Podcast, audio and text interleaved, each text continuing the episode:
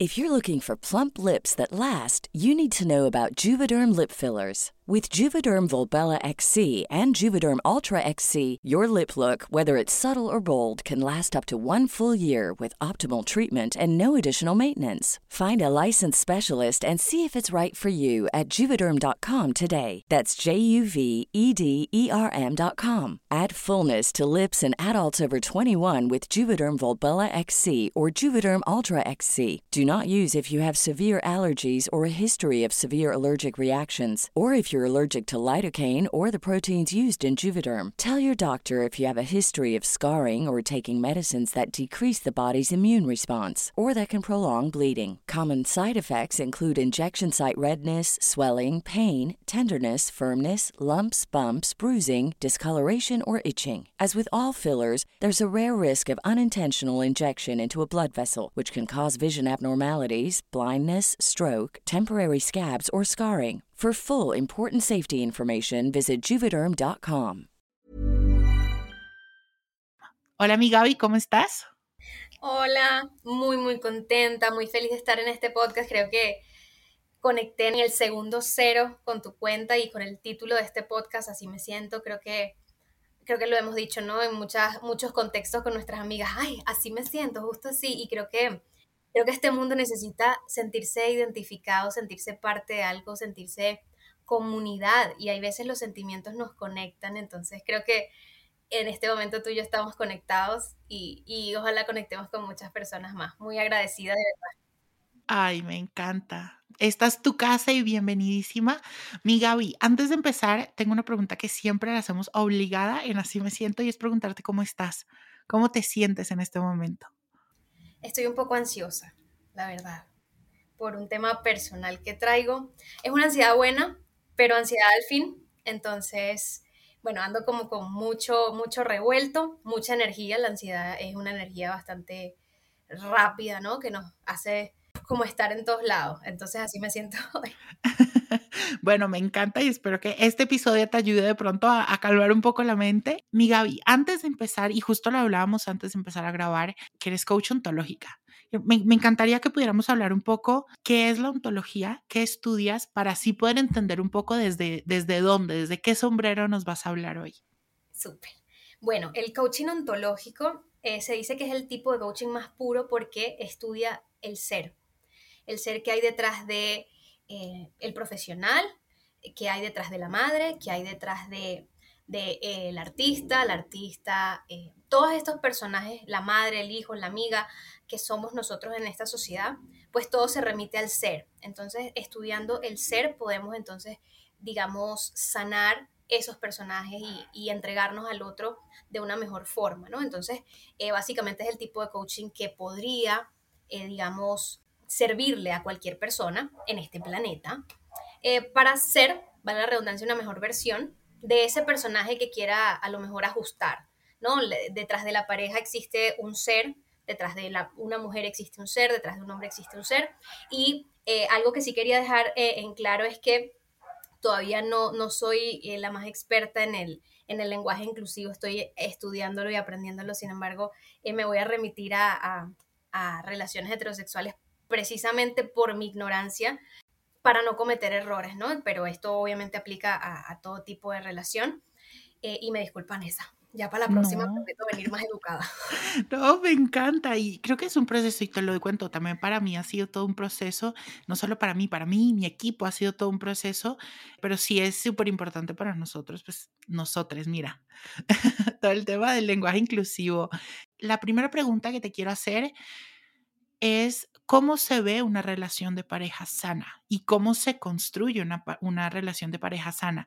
Creo que lo que decía al principio, relacionarnos de por sí ya para muchas personas requiere un montón, ¿no? Para mí, por ejemplo, siempre he sido muy sociable desde muy pequeño, pero el tema de abrir mi corazón a otras personas, ahí ya era un tema y ahí ya era difícil, ¿no? Creo que también además en este tema de la pareja, ¿no? De la construcción del ideal de pareja que todos tenemos, ah, pues juega un rol muy importante el tema de las voces que tenemos alrededor, ¿no? Y la historia que hemos visto, la historia de nuestros papás. y por lo menos para mí, hoy en día te puedo decir que el tema de pareja lo he deconstruido muchísimo, creo que un poco y como empujado por la historia de mis papás, pero también por, por otras historias que he podido conocer y que y a lo largo de la historia he podido como, como quitarle, por ejemplo, el peso de, de todo este amor romántico, ¿no? La primera pregunta que te tengo es esa. ¿Cómo se ve una relación de pareja sana y cómo se construye una, pareja, una relación de pareja sana? Ok. A ver, eh, creo fielmente en, lo que les voy a decir. Eh, creo que esta es la conclusión de, de, un proceso de mucha terapia de mi parte y mucho estudio también para acompañar a otras personas. La dignidad. Creo que una relación de pareja sana defiende mi dignidad y respeta la dignidad del otro. Digamos que la dignidad es la meta de toda persona en este planeta. Por lo tanto, viene siendo el resultado de, construcción, de valentía, de compromiso, de cuestionamiento, eh, de mucho dolor muchísimas veces. Entonces, en tanto cada una de las personas aparezca de forma digna, entendiendo, esta, esta soy yo, este soy yo, eh, y, tengo derecho a existir de esta forma, pues no, no me muestro con caretas, no me muestro desde el ego, no me muestro desde el dolor, no me muestro desde la imposición. Y al mismo tiempo entiendo que no atropello, que no impongo, que no intento cambiar al otro, que le respeto su propia dignidad.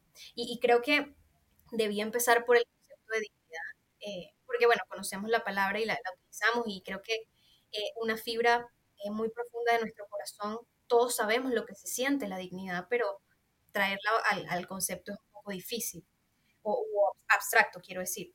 Eh, la dignidad viene siendo no me avergüenzo ni pido permiso por quien soy. No me avergüenzo ni pido permiso por ser quien soy. Cuando hemos crecido en un sistema, especialmente el latino, donde nos dicen quien tú eres está mal, pues aparecer desde la dignidad viene siendo un acto absolutamente revolucionario, rebelde y, y donde tomamos la libertad por nuestras manos. Eh, la cuestión es que cuando estamos reconectando con nuestra dignidad, podemos cometer el error de empezar a atropellar la dignidad del otro, por lo que es un, balance y es un, equilibrio que debe ser cuidado constantemente. Y dentro de una relación sana, pues habrán momentos donde atropella yo la dignidad del otro sin darme cuenta, sin intención, y viene siendo responsabilidad del otro también desde un lugar sano recordarme. ¿no? Entonces es una danza de, los procesos de ambas personas con su propia dignidad. Cuando eh, este, este, proceso está bien hecho, bien acompañado y con mucha conciencia, aparecen dos seres dignos y ese es mi concepto de cómo se ve una relación sana. Es complejo y es difícil y es horrible, porque son todos nuestros demonios al mismo tiempo y bueno, los demonios de dos personas, ¿no? Al mismo tiempo, más todavía. Eh, así se ve una relación sana y cómo se construye pues con ese proceso individual donde yo me conecto con mi dignidad y puedo existir en un mundo donde sé respetar la dignidad de los otros seres, que son muchos y que, van a sacar de mí eh, lo peor muchas veces y aún así debo respetar, que van a cuestionarme a mí y aún así debo respetar, que van a tocar mis dolores y aún así debo respetar, ¿no? Es un reto de humanidad tener vínculos sanos. Mi Gaby, sabes, a me encanta eso que dices y me encanta cómo nos, nos, nos propones este tema de las relaciones eh, sanas, ¿no? De pareja. Para mí, por ejemplo, también trato de pensar las relaciones como en pequeños ladrillitos que tú vas poniendo y van construyendo precisamente, ¿no? Y por ejemplo, para mí, uno de esos ladrillitos, lo de la dignidad me parece divino y 100% eh, te estoy de acuerdo contigo. Otro ladrillo súper importante es el tema del respeto. Y por eso para mí, en cualquier relación, di tú de pareja, de amigos, de lo que sea, cuando el respeto se rompe, pues se rompe todo, ¿no? Porque con el respeto, la dignidad, todo viene también como acobijado un poco de esta buena comunicación que hay. Y, y qué, qué, importante tener una buena comunicación internamente entre las parejas. El poder comunicar nuestros sentimientos, lo que nos duele, lo que nos gusta. Y te quería preguntar, ahora, dentro del tema de pareja, a veces buscamos mucho como, como esa persona que me complemente, ¿no? Muchas veces lo hacemos, yo creo que desde nuestras heridas, desde lugares de mucho dolor, que no hemos resuelto aún, y entonces buscamos esa persona que realmente nos complemente. Y a mí me gusta pensarlo en que la persona que yo estoy buscando, la persona que me va a acompañar en mi vida, que ah, digámoslo desde ya, no me tiene que acompañar toda mi vida, porque es una idea del amor romántico fuertísimo, sino la persona que me va a acompañar por X tiempo, sea una persona con la que yo haga un match increíble y nos sumemos, más no sea mi complemento. ¿Qué opinas tú en eso? Yo soy un poquito el abogado del diablo, yo le llevo la contraria a todo, a todo y a todos, todes. Mira, eh, yo pienso que la pareja complementa hasta cierto punto. Creo que, o cuando me dice, mira, no, yo quiero que, lo que mi pareja haga no, no, me afecte, que me resbale, o yo quiero que, que no me duela esto, que no me importe. Innegablemente, la pareja tiene un puesto privilegiado donde tiene una influencia reconocible. O sea, yo no sé si esa palabra existe. El punto es, esa persona, ese puesto tiene una gran influencia y siempre la va a tener. Igual que tienen pues nuestros padres, nuestros amigos, y se les llaman autoridades declaradas y no declaradas. Una autoridad declarada, digamos, en términos jerárquicos, pueden ser los padres, pueden ser un jefe. Hay muchas autoridades no declaradas que, aunque somos iguales, pues son autoridades en, el sentido de que su concepto de mí influye en mi sentimiento y, yo quiero pues eh, recibir de esta persona, darle a esta persona y hay un vínculo que nos conecta eh, y tienen el poder, esto de autoridades tienen el poder de tener un efecto sobre mí. Por lo tanto, cuando a mí me dicen quiero que lo que mi pareja haga me resbale, yo les digo es imposible, imposible. Y dado que tienen un efecto en nosotros por el puesto privilegiado que tienen, también nos complementan en ciertas cosas que nosotros no vamos a tener. La cuestión es que ese complemento, y, creo que a lo mejor es un, término, un tema de palabras, ¿no? Complemento dice, yo llego hasta el 90% y él me llena o ella me llena el, el 10, ¿no? Me complementa algo que me falta. El, el, sumar que tú, que tú mencionas es yo estoy completo y me suman. Digamos que esa persona la escogemos porque nos falta algo, pero no necesariamente que nos falte algo es que estamos rotos, que estamos vacíos, es, es, parte de la humanidad, ¿no? Esta persona tiene a lo mejor una sensatez que yo admiro y que a mí me falta y que desde ahí eh, puedo relacionarme con la persona, puede tener, eh, ofrecerme un lugar de paz que dentro de todo, porque nunca vamos a estar completamente absueltos de nuestros traumas o, completamente sanos o completamente limpios. O sea, siempre va a haber una parte de nosotros que se siente atraído por algo que esta persona me da y que yo no tengo. Desde el propio reconocimiento humilde de que nunca estamos 100% sanos. Y desde ese lugar pienso que es un complemento, pero hay complementos que son sanos y que no están cruzando una línea donde te necesito para sentirme funcional, para sentirme valioso o válido, para para sentir que existo y que tengo el permiso de existir, ¿no? En ese punto ya me parece que, pues más que complementarte, te están llenando y eso ahí se vuelve muy peligroso.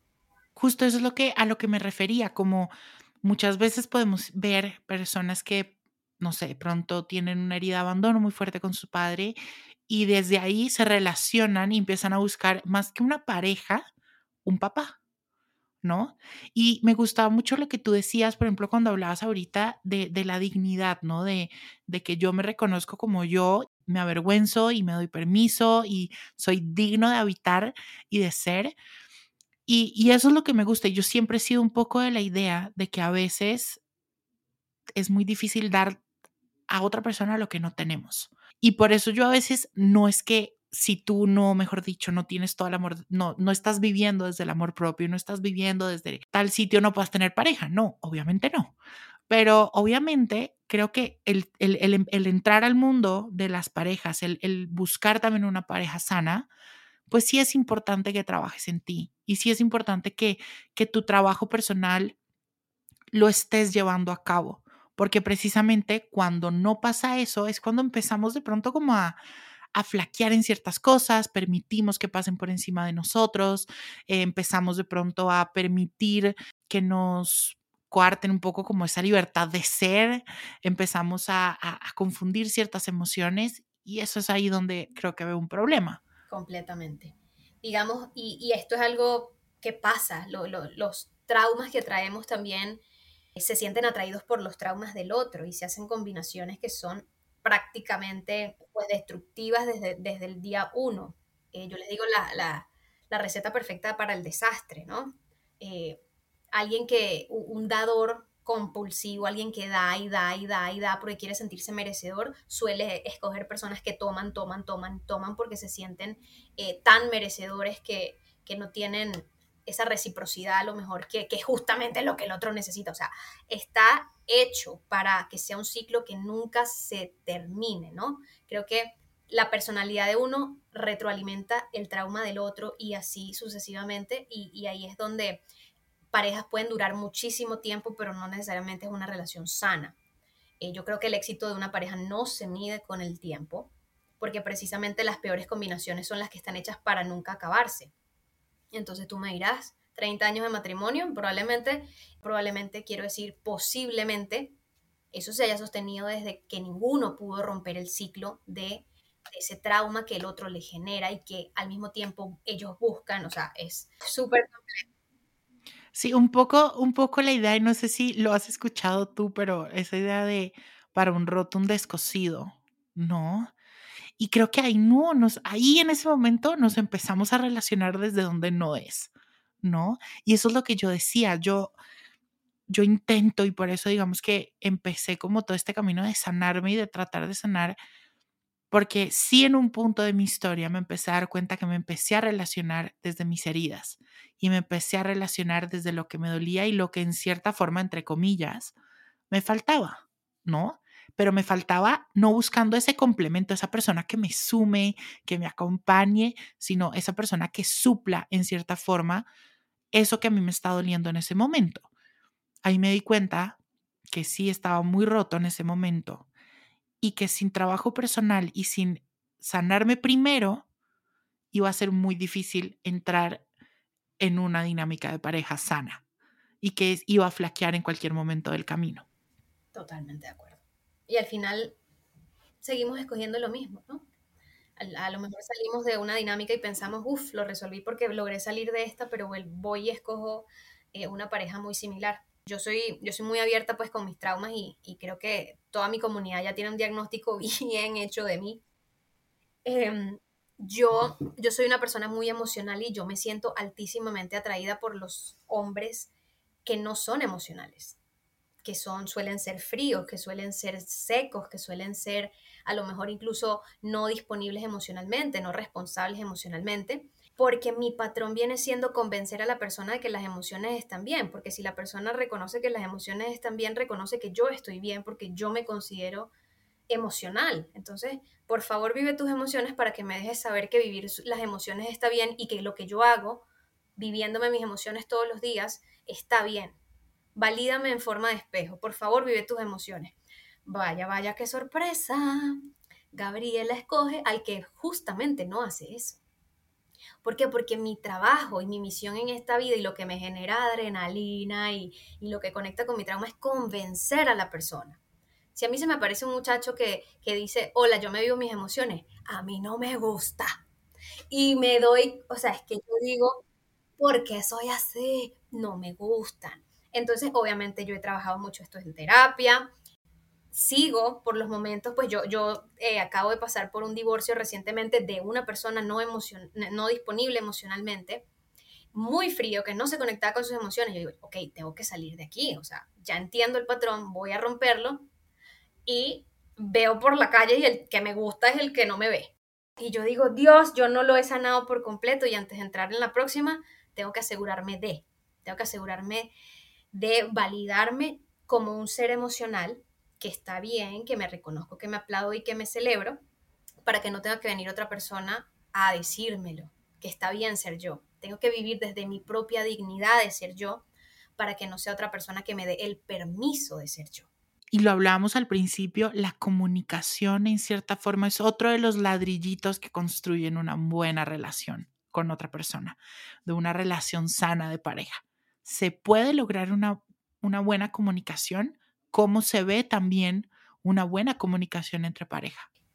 Mira, yo creo que eh, la comunicación es, es un, rayos, un rayo X, o sea, es una radiografía de nuestro estilo de vinculación.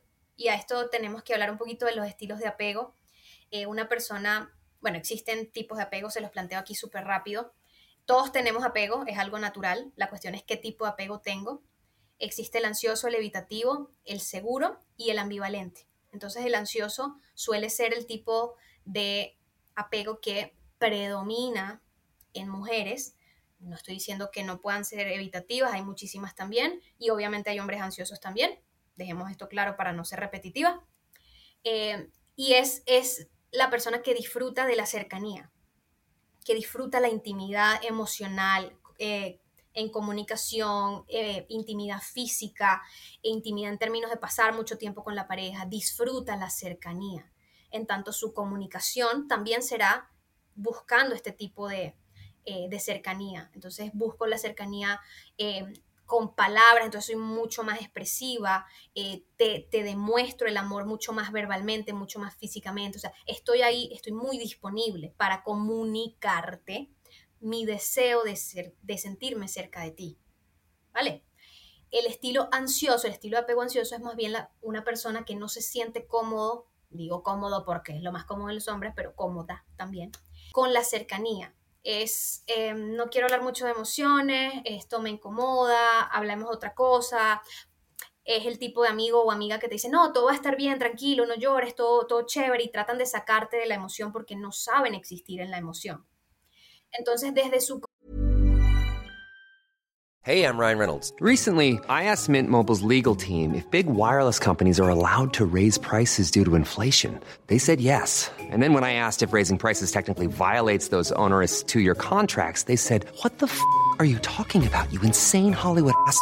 So to recap, we're cutting the price of Mint Unlimited from $30 a month to just $15 a month. Give it a try at mintmobile.com slash switch. $45 up front for three months plus taxes and fees. Promo for new customers for limited time. Unlimited more than 40 gigabytes per month. Slows. Full terms at mintmobile.com. If you're looking for plump lips that last, you need to know about Juvederm Lip Fillers. With Juvederm Volbella XC and Juvederm Ultra XC, your lip look, whether it's subtle or bold, can last up to one full year with optimal treatment and no additional maintenance. Find a licensed specialist and see if it's right for you at juvederm.com today. That's J U V E D E R M.com. Add fullness to lips in adults over 21 with Juvederm Volbella XC or Juvederm Ultra XC. Do not use if you have severe allergies or a history of severe allergic reactions, or if you're allergic to lidocaine or the proteins used in Juvederm. Tell your doctor if you have a history of scarring or taking medicines that decrease the body's immune response or that can prolong bleeding. Common side effects include injection site redness, swelling, pain, tenderness, firmness, lumps, bumps, bruising, discoloration, or itching. As with all fillers, there's a rare risk of unintentional injection into a blood vessel, which can cause vision abnormalities, blindness, stroke, temporary scabs, or scarring. For full important safety information, visit juvederm.com. Comunicación también van a ser personas que suelen hablar menos o a lo mejor eh, no son tan afectuosos o cariñosos con sus palabras. Eh, son personas que, que, a lo mejor no tienen tanto, eh, tanta intención de conectar con el otro, cosa que le duele mucho al ansioso. Y precisamente la ansiedad del ansioso le abruma al evitativo. Este es el tipo de vínculo, el la ansiosa con el evitativo, es, el estilo de relación que más se ve en los heterosexuales, por lo que te acabo de mencionar antes. Eh, ahora, existe el apego ambivalente que es desorganizado, ¿no? Hay, hay, momentos, soy impredecible, yo no sé si voy a ser evitativo, no sé si voy a ser ansioso, eh, es algo como, como bien, bien complejo. La intención de todos estos tres tipos de apegos que no son seguros es trabajarse lo suficiente para ser cada vez o, existir o vincularse desde un lugar más seguro que viene siendo la persona que está reconciliada con la cercanía, pero también está reconciliada con la distancia.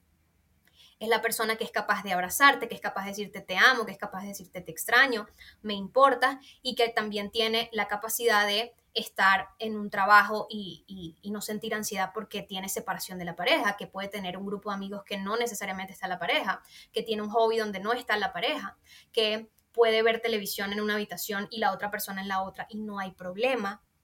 Obviamente el ansioso tiene o la ansiosa tiene que acercarse al lugar seguro reconciliándose con la distancia y el evitativo o la evitativa tiene que reconciliarse con el, apego seguro, perdón, llegar al apego seguro reconciliándose con la cercanía.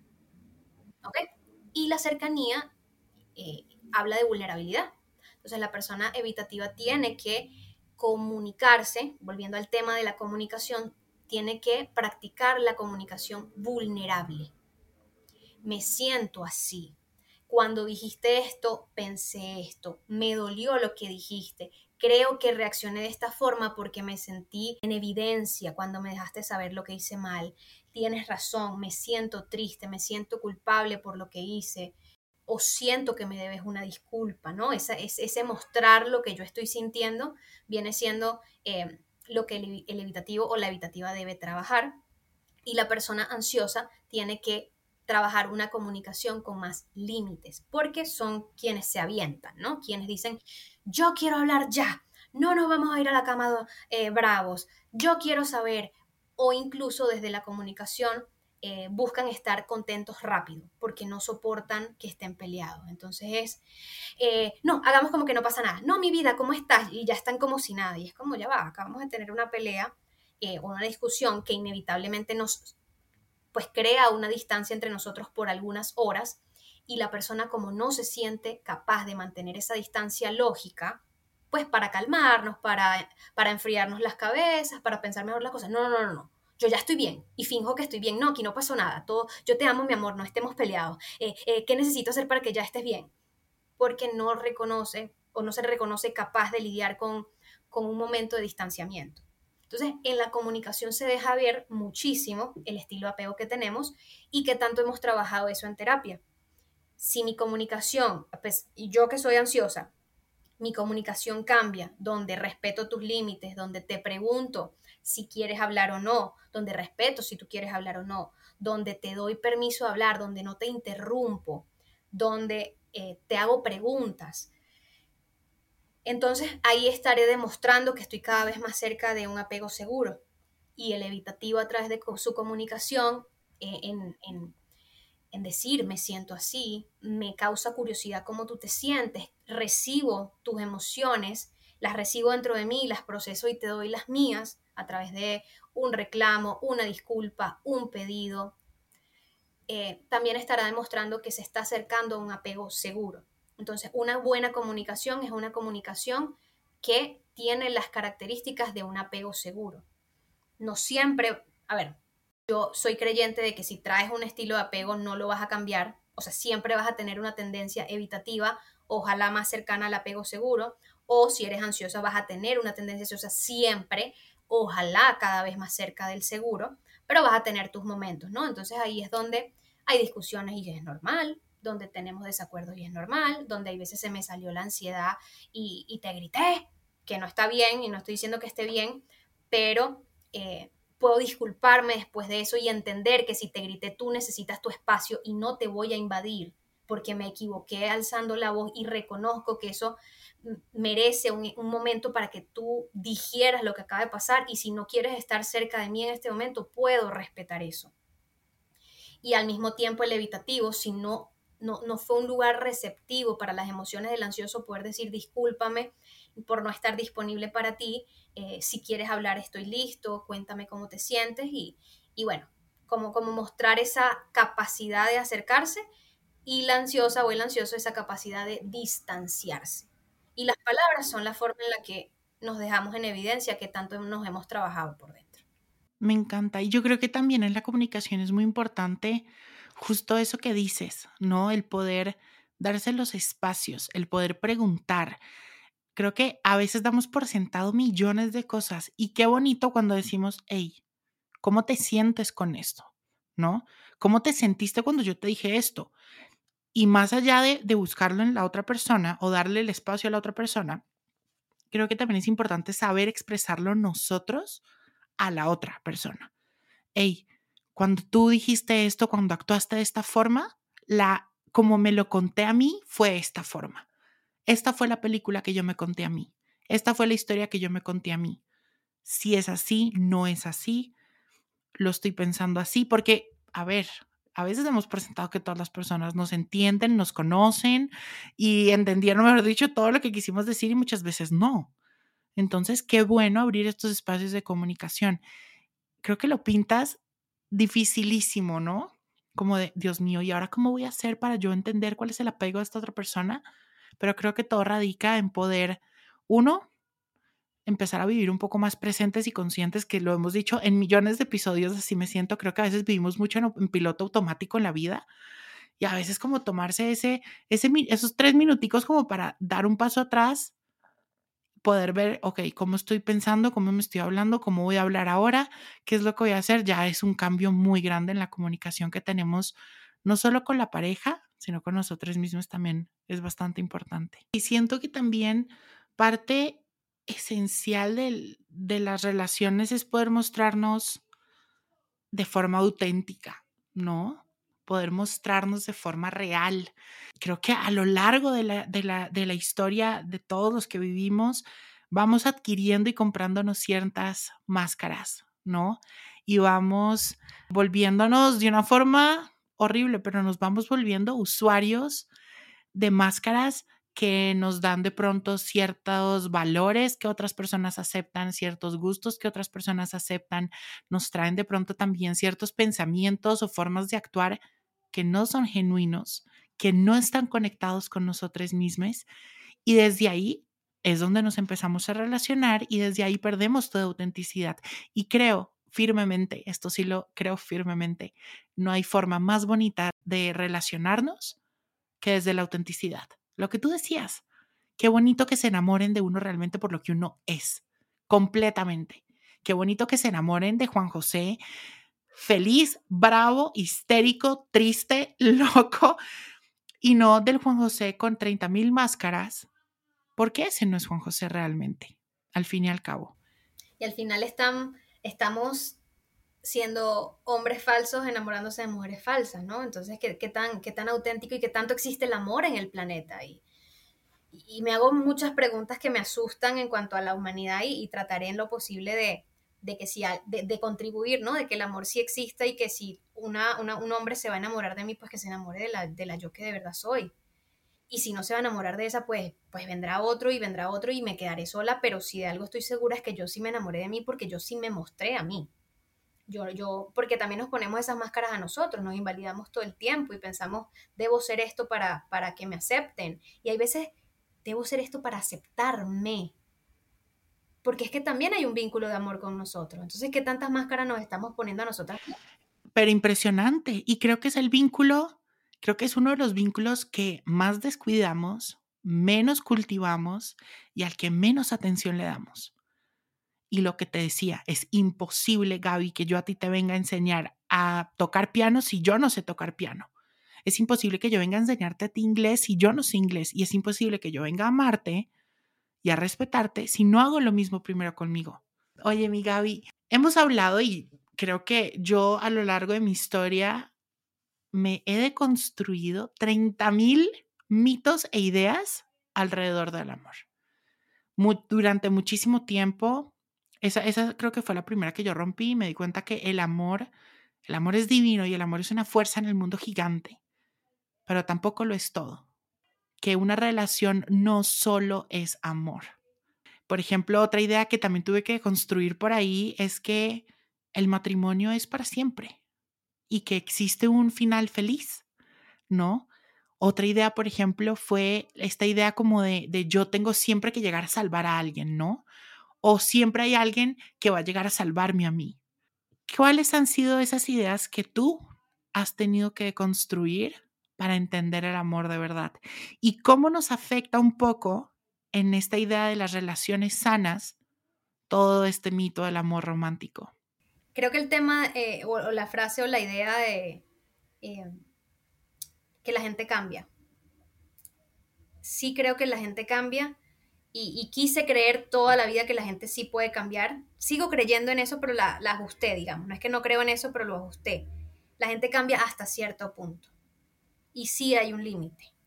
Si somos absolutamente incompatibles, por más de que los dos nos estemos esforzando por, por acercarnos al otro, pues si la distancia y la brecha es muy grande, vamos a llegar a un límite y puede que en ese límite no nos encontremos. Y no significa que uno amó más al otro, significa que, que pues éramos muy incompatibles y, estamos negando esa incompatibilidad. Y que está bien. ¿no? válido. O sea, que está bien no ser compatibles, porque esa es otra idea que, por ejemplo, yo tenía, ¿no? Que yo iba a encontrar, o sea, mi alma gemela y que íbamos a ser felices para siempre y que si no la encontraba, iba a encontrar a alguien con quien tuviera yo esta conexión y yo iba a arreglarle, ¿no? O sea, que era mi proyecto, ¿no? Y eso me río mucho con mis jefas porque hablamos mucho de eso y es como muchas veces andamos por la vida con proyectitos, ¿no? Intentando salvar y arreglar a todo el mundo como si la gente en verdad necesitara de nosotros para arreglar qué o qué, o sea, ni siquiera nos han pedido su ayuda y nosotros, mira, ahí, ¿no? Espérate que yo te voy a enseñar cómo es, por dónde es el camino y eso es una idea también muy grande. Porque lo que tú dices, la gente si cambia es por ellas. La gente no va a cambiar y por hay mucha gente que se va a morir sin cambiar. Creo que también, como hacer las paces con eso fue importante.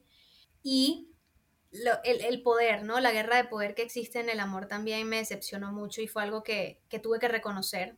Yo, yo estaba negada a que habían guerras de poder dentro del amor y, por más feo que suene, sí existen y, y, algo que me decepcionó mucho en, mi, mi, matrimonio fue que me sentí que se aprovecharon de mí.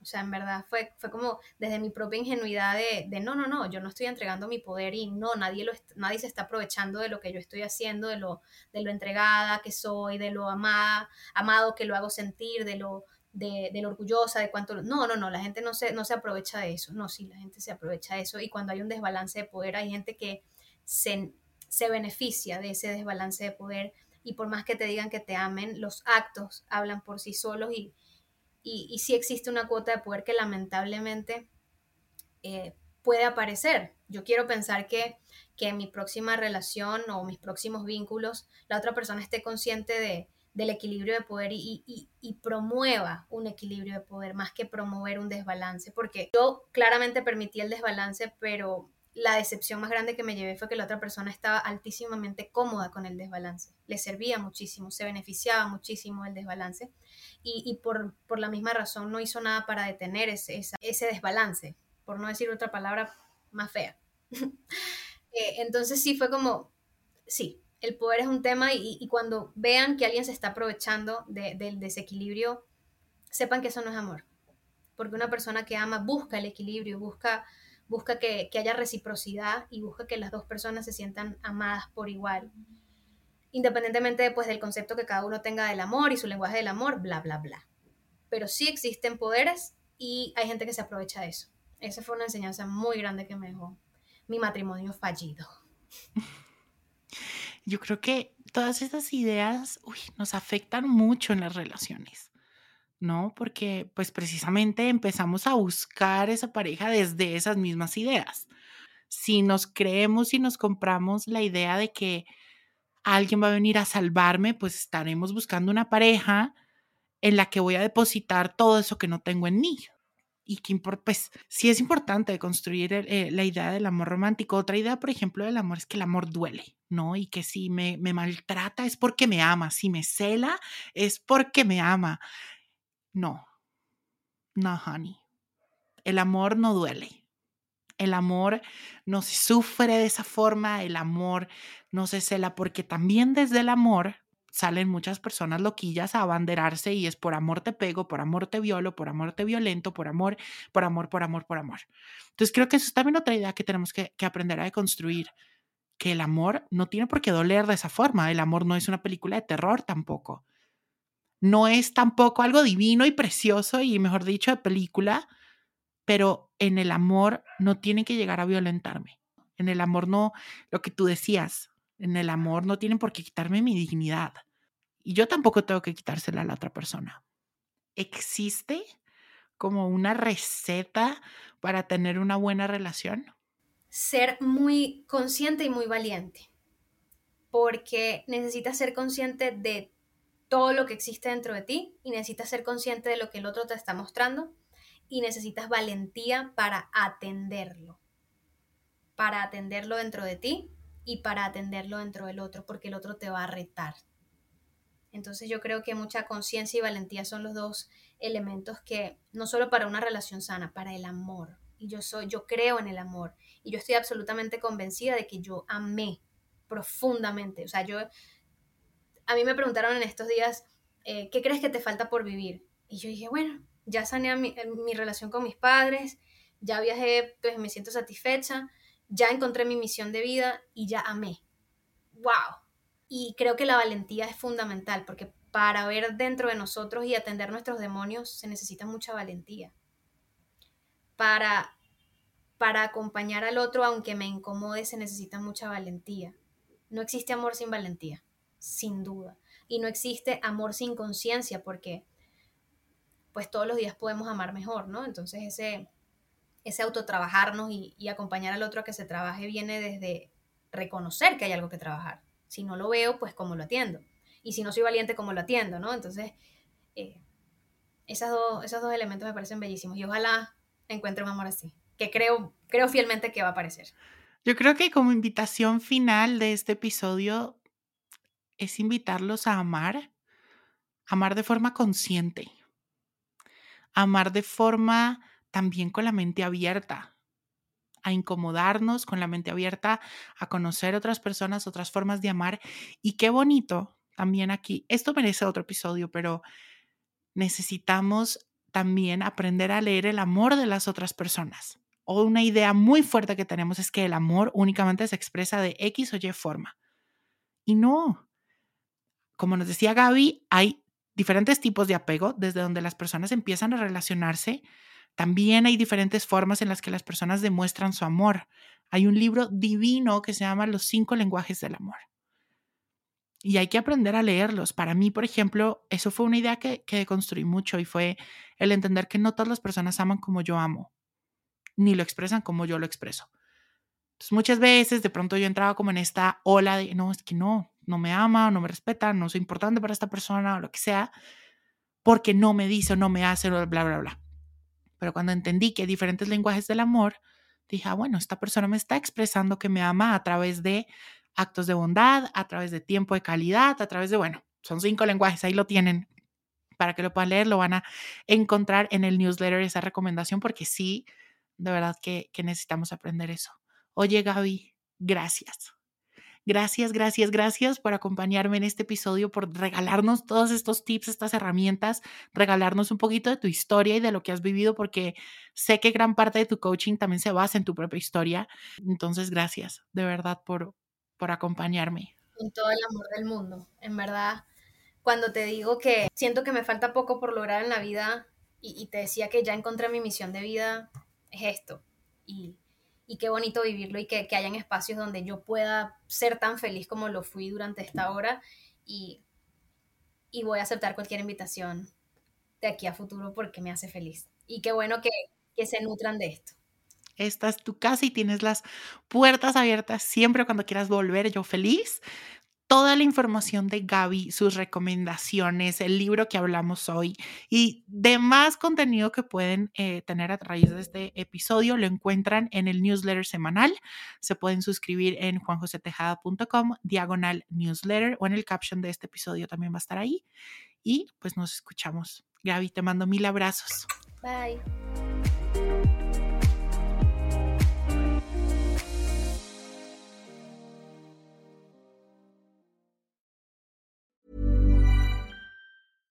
How would you like to look five years younger? In a clinical study, people that had volume added with Juvederm Voluma XC in the cheeks perceived themselves as looking five years younger at six months after treatment. Look younger, feel like you. Add volume for lift and contour in the cheeks with Juvederm Voluma XC. Reverse signs of aging by adding volume to smooth laugh lines with Juvederm Volure XC. For important safety information and to find a licensed specialist, visit juvederm.com. That's J U V E D E R M.com. Not for people with severe allergic reactions, allergies to lidocaine, or the proteins used in Juvederm. Common side effects include injection site redness, swelling, pain, tenderness, firmness, lumps, bumps, bruising, discoloration, or itching. There's a risk of unintentional injection into a blood vessel, which can cause vision abnormalities, blindness, stroke, temporary scabs, or scarring. Talk to a licensed specialist to find out if it's right for you.